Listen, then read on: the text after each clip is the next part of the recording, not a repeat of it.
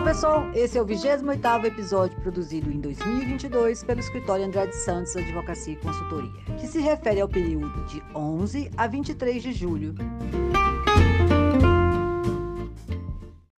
Bom pessoal, como vocês devem ter percebido, na semana passada nós tivemos um problema técnico e não foi possível levar ao ar o podcast do período anterior, ou seja, do período de 11 a 16 de julho.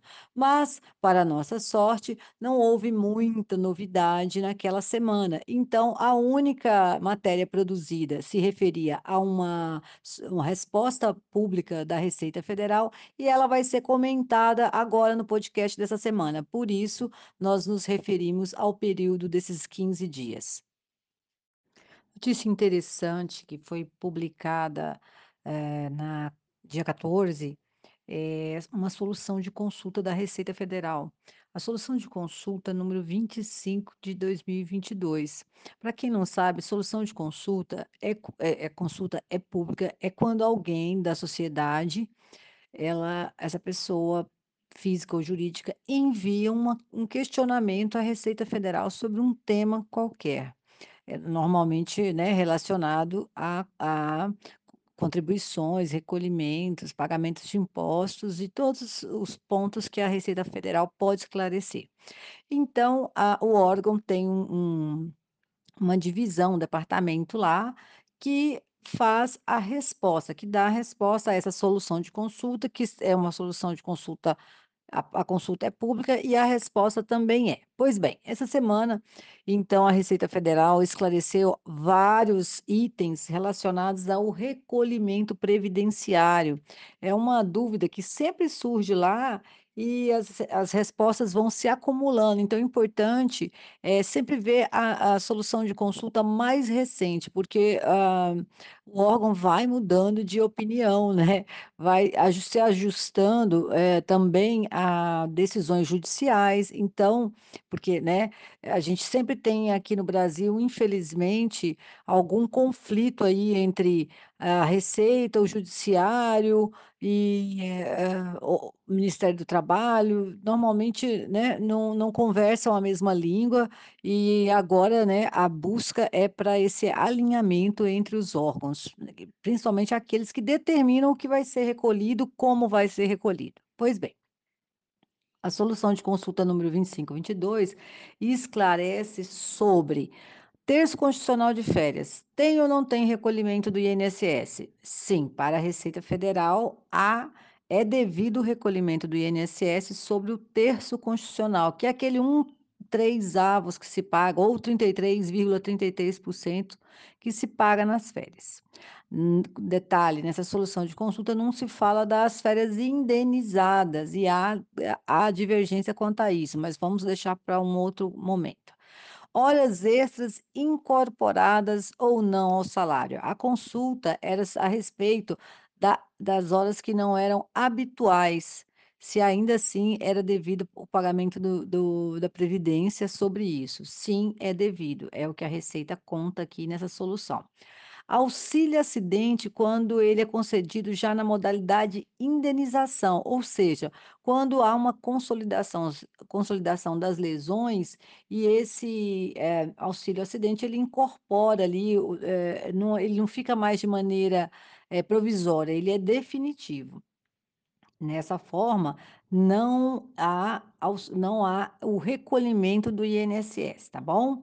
E um o aviso prévio indenizado, que nós também já sabemos há algum tempo, mas ele confirma aqui na solução de consulta que não é devido o recolhimento do INSS sobre o aviso prévio.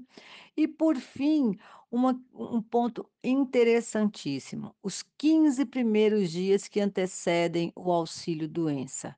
Ou seja, aqueles primeiros dias do atestado médico do para auxílio-doença, vamos anotar isso que é importante. Neste caso, a parcela do patrão, a parcela do empregador, a contribuição patronal não é devida para a previdência social.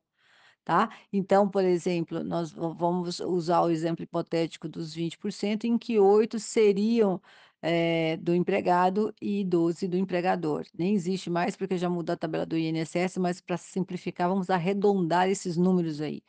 Então, os 12% não são devidos para esses 15 primeiros dias antes do auxílio-doença. Interessante, né? Então fica aí a as informações e parametrize um sistema de acordo com o que estabelece a Receita Federal.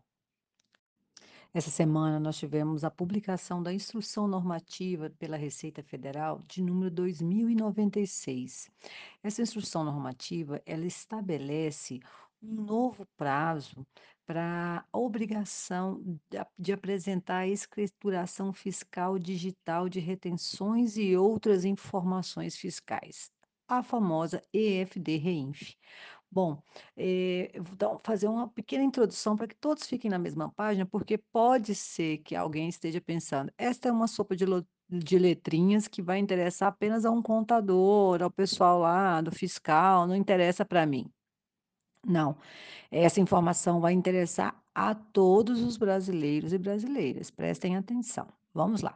Bom, nós sabemos, né, que o governo vem nesse processo aí de, eh, digitalizar e deixar, eh, no no mundo virtual, na nuvem, na internet, todas as informações relacionadas aos cidadãos e às empresas, então às pessoas físicas e jurídicas. Nós, eh, tivemos a implementação do e-social, né, ela veio acontecendo, vem acontecendo, e atinge basicamente, a né, aos empregadores, sejam eles empregadores domésticos ou empregadores, eh, corporativos, comerciais, pessoas jurídicas. O e-social, ele se aplica às relações trabalhistas, não quer dizer só relações empregatícias. Qual é a diferença? Empregatícia vem de emprego, carteira assinada, trabalhistas vem de prestação de serviço. Pois bem, o e-social já está aí, ele está implementado, é uma realidade. Nós temos também a parte fiscal. A parte fiscal é aquela que informa a Receita Federal sobre os tributos, como PIS, COFINS e principalmente o imposto de renda. Bom, a a e EFD-REINF se refere justamente a essa parte fiscal. E ela vem sendo eh, tornada obrigatória de forma gradativa. A EFD-REINF é uma obrigação mensal. Eu estou colocando tudo isso para que vocês acompanhem o que vai acontecer a partir de março de 2023, por causa dessa instrução normativa agora que eu acabei de mencionar, a 2096. Então, recapitulando, EFD-REINF se refere a todas as obrigações fiscais, ou melhor dizendo, todas as outras relações que não estejam no e-social. Bom, aí você vai me dizer: "Ah, mas eu não tenho empregado, eu não não vendo nada". Não tenho nada a ver com isso. Olha só, eh a a essa instrução normativa, ela estabeleceu uma obrigatoriedade para todos os sujeitos passivos informarem todas as relações em que houver obrigação de algum tipo de retenção. Quem é o sujeito passivo? É aquele que vai, eh, tomar ou receber serviço e tem que reter o imposto disso, seja PIS, COFINS ou principalmente o imposto de renda. Então vamos supor que, ah você é um locador ou locatário, eh, e há a necessidade de você informar como PJ que aluga de uma pessoa física aquele aluguel, certo? Eh, o dono do do imóvel tem que informar na na declaração anual dele e a empresa teria que ano anotar no DIRF, que é uma declaração anual de de dessas, eh, dessas obrigações fiscais. Pois bem, agora a DIRF vai ser substituída pela EFD-REINF. É isso que a Instrução Normativa 2096 conta, que haverá a substituição da DIRF pelo EFD-REINF. O que que isso importa? A DIRF é anual, a obrigação é uma vez por ano, você tem que compilar lá todas as obrigações que você fez Todas as retenções, todos os pagamentos e informar. Agora com a EFD-REINF, todo mundo vai fazer mensalmente. E aí, pessoal, a a aí a a obrigação muda de figura, né, porque tem o prazo até o dia 15 de cada mês de prestar informação sobre a os fatos que ocorreram no mês anterior. Daí eu preciso também informar para vocês que foi incluída nessa nessa instrução normativa um inciso em que in eh, coloca, eh, basicamente todas as pessoas físicas e jurídicas, hã, no rol daquelas que têm obrigação. Eh essa essa esse inciso, o oitavo, ele coloca que, eh, serão obrigadas a apresentar F FDRINF, a partir de março de 2023, todas as empresas, pessoas físicas e jurídicas que estão relacionadas lá na Instrução Normativa de mil e novecen de de 1990 de 2020. Essa Instrução normativa, ela relaciona todo mundo praticamente que, por exemplo, recebe, eh, dividendos, rendimentos que têm a retenção na na fonte. Então, eh eh, eu eu acredito que vai ser uma confusão, uma comoção geral aí até 2000 e vi até 2023, até março, porque agora as pessoas que que fazem a retenção, por exemplo, de rendimentos, de dividendos, de participação em lucro e resultado, em que há retenção do imposto de renda, ela vai ter que informar para a Receita Federal mensalmente. E a ponta de cá, que antes não precisava informar, também. Então ela vai ter que mandar mês a mês esses extratos. Pessoal, eh eh eh, acho que que, assim, não vi ainda a mídia, não vi, eh, fora a né, as as as fontes, eh eh, técnicas relacionadas ao caso, não vi ninguém mencionar, mas eu acredito que está vindo uma nova revolução aí, eh na forma de lidar, na forma de informar a Receita Federal do nosso dia a dia, tá, principalmente para as empresas. Eu eu preciso acrescentar, inclusive, que o o manual do da EFD-REINF, ela incluiu novos layouts que não haviam, eh, na na na versão anterior. Nós temos uma versão agora que é a 2.1.1, se eu não me engano, que acrescenta mais, eh Alguns layouts que eles chamam, eh, de, eh, como que eu vou dizer? Eh, módulo 4, né. Esse módulo 4, eh, ele aponta aqui, hã, as as obrigações que precisarão constar na FDRINF mensalmente, que se referem, por exemplo, à receita de espetáculos desportivos, créditos e benefícios feitos a pessoas físicas, créditos e pagamentos feitos a pessoas jurídicas, Pagamentos e créditos de eh, de beneficiários não identificados, e aí interessa muito para o produtor rural, né, que lá na legislação, na 8.212, se eu não me engano, equipara o produtor rural à pessoa jurídica, então aí entra aí nesse nessa nesse evento R 4040 que vai, eh, ser implementado a partir de março. Tá? Então nós eh, a Receita Federal acrescentou na FDRINF, além do dos eventos que a gente já conhecia, né, que é do, vamos dizer, do capítulo 20, do capítulo 2000, o capítulo 4000, que traz todas essas informações. Então, eu acredito que haverá uma revolução aí. E para que, eh, a a os contadores, os eh, os setores fiscais saibam se está ou não, eh, nesse rol aí do da né, das pessoas que terão a obrigação de fazer a IFD-RINF de maneira mensal, se você tiver dúvida ainda, a minha dica é a seguinte: vá na sua DIF, abra a DIF do seu cliente, a sua DIF, a DIF, né, se você está eh eh, representando uma pessoa jurídica, uma trabalha para uma empresa, no setor fiscal de uma empresa, ou de um um equiparado à empresa, de um produtor rural, de uma empresa rural, vá até a DIF, abra e veja o que você está, eh, informando anualmente. O que você está informando anualmente vai ser justamente aquilo que você informará mensalmente.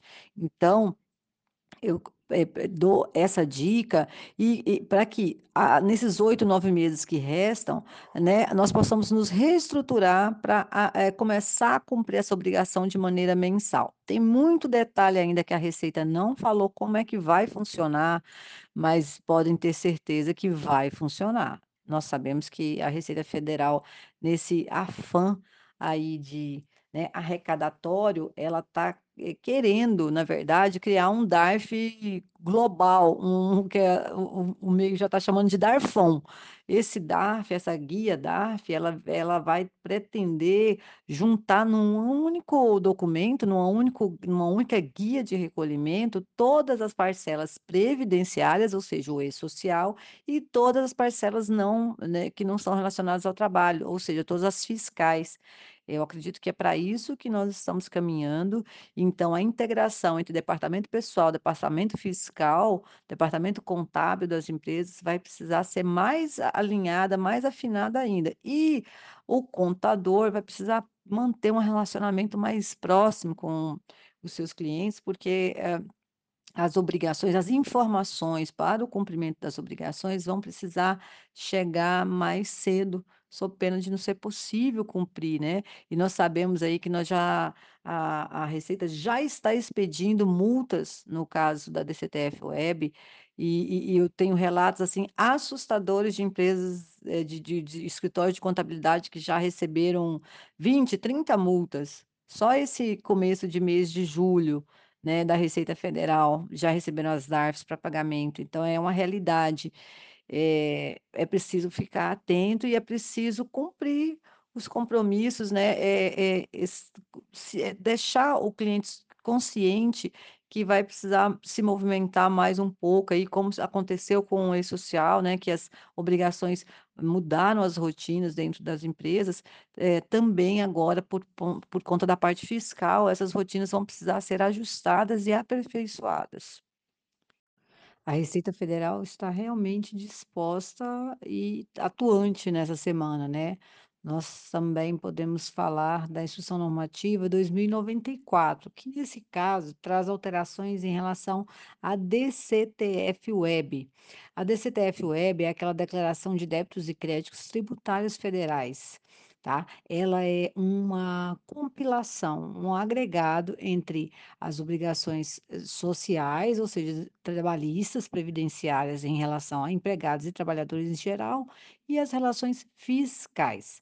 Pois bem, o mais importante eu eu entendo, eh que a DCTF-Web não vai mais ser necessário informar aquelas sem movimento, porque até então as empresas sem atividades eram obrigadas pelo menos a uma vez por ano, né, no caso em janeiro de cada ano, a informar se tinha ou não fato gerador no ano anterior. Agora com essa nova regra, eh, basta transmitir, né, uma vez que está sem movimento, e aí não vai precisar mais informar essa situação até que uma ocorrência venha, e aí sim se entregue uma com movimento, uma com tributos, né, informando a a ocorrência de tributos. Então, para aquelas empresas que estão sem movimento, informa uma única vez e não precisa mais fazer essa informação ano a ano. Outro Outro ajuste aí da Instrução Normativa 2094 foi a prorrogação do prazo para que a os Distritos Federal, município, enfim, o pessoal ali do grupo 4, né, eles ingressem na obrigatoriedade da expedição da DCTF-Web. Foi, eh, prorrogado, né, a essa obrigação para todos os órgãos da da administração pública, eh, também instituições internacionais, extra extraterritoriais, foi, eh, empurrado ali o prazo para que elas ingressem para novembro de 2022, tá bom? Eh, e por fim eu preciso registrar uns ajustes que foram feitos para o ano que vem. Pois bem, a partir de janeiro já de 2023, ah, passam a ser declarados via DCTF-Web todas as contribuições previdenciárias e sociais, a devidas em decorrência de decisão da Justiça do Trabalho. Essa obrigação não existia, né, a gente comunicava ali no E-Social, mas não na DCTF-Web. Hoje, essas, eh, obrigações, elas iam pela GR se eu não me engano, pela GFIP, isso, né, que é a Guia de Recolhimento do Fundo de Garantia por Tempo de Serviço. Mas a partir de 2023, ela vai, eh, ser substituída pela DCTF-Web. E nós tivemos também essa semana a publicação de uma nova prorrogação das do pagamento de benefício por incapacidade para aquelas pessoas que estão afastadas, né, pelo INSS, recebendo benefício, mas que já estariam em fase de reabilitação profissional.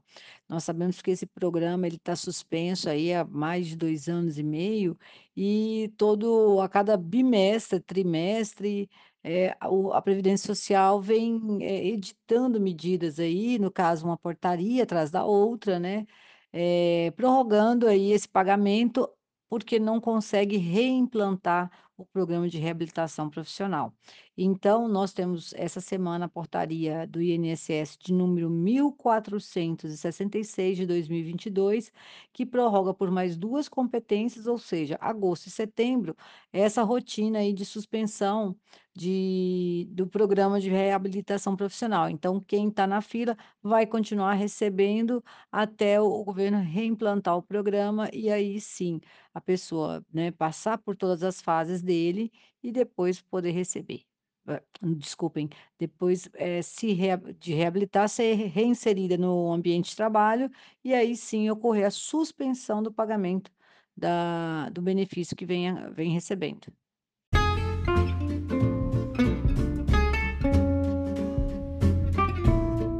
Bom, pessoal, esses foram os temas que movimentaram essas 2 últimas semanas do mês de julho de 2022. Eu espero que vocês tenham gostado dos nossos comentários aqui, mas estamos sempre abertos a ouvir dúvidas, sugestões, críticas. Basta mandar e-mail para atendimento@andreadesantos.com.br ou contato@andreadesantos.com.br. Desejo a todos excelente semana, muita saúde, proteção e seguimos juntos.